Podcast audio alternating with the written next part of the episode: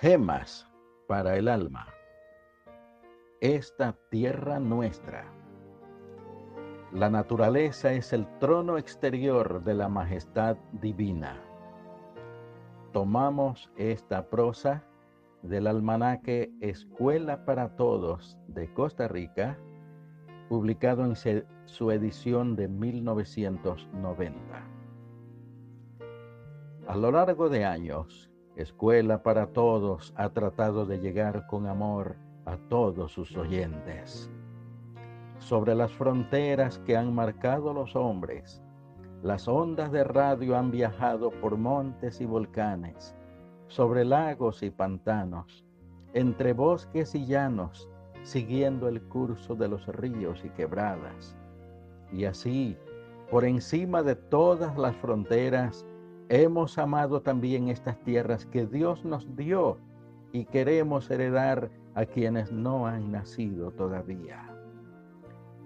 Un amanecer en las frías alturas de los montes.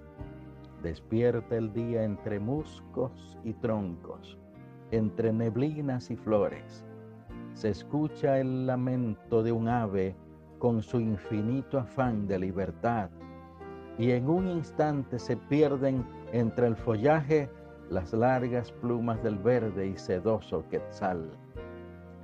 Alturas en donde se levanta la enorme hoguera de un volcán, quieto a veces, amenazante siempre, centinela de siglos que ha visto el caminar de indios criollos y mestizos. Eterno escucha de la canción de los bosques que se pierde llevada por el viento, acariciando a su paso orquídeas y senderos, y el salto blanco y sonoro de ríos que apenas comienzan su camino. Rápidas aguas de transparente cristal bañan a su paso los pies del bosque, desnudando rocas para adornarlas de espuma, y en la orilla unos ojos enormes de rana parecen admirar el carmín de una flor que brota entre piñuelas y ramas. El bosque sereno, tupido de verde follaje, tapizado de helechos, surcado por muchos senderos con huellas de patas grandes y pequeñas, de casquitos y patas con uñas, bejucos que tejen la verde maraña por donde asoma la curiosa mirada de un jaguar cachorro que espera una madre que caza más allá del caudal creciente del río. Allí donde las aguas de un lago son el espejo del cielo, el vuelo de la guacamaya ha manchado por instantes de rojo las aguas para luego colgarse como guirnalda en las ramas.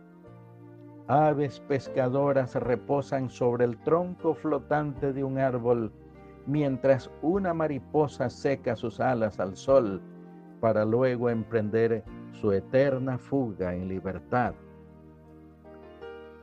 Oculto a medias, un garrobo ofrece su espalda al último mirar del sol muy cerca, las aves se agrupan en isla segura, allí donde el río entrega sus aguas al mar, que en eterno vaivén besarán la arena para alejarse y volver. Y por la playa, el hombre que regresa cansado dejando un largo camino de huellas, simples huellas en la arena que serán borradas por las olas Luego el sol se ocultará tras los peñascos, de colores el cielo, dibujando sombras largas entre las palmas y el mar. Tierra nuestra que Dios nos dio, a nosotros y a los que mañana dejarán también sus huellas en la arena. Entre tanto, las nubes seguirán el camino de los vientos el rocío seguirá salpicando las hojas.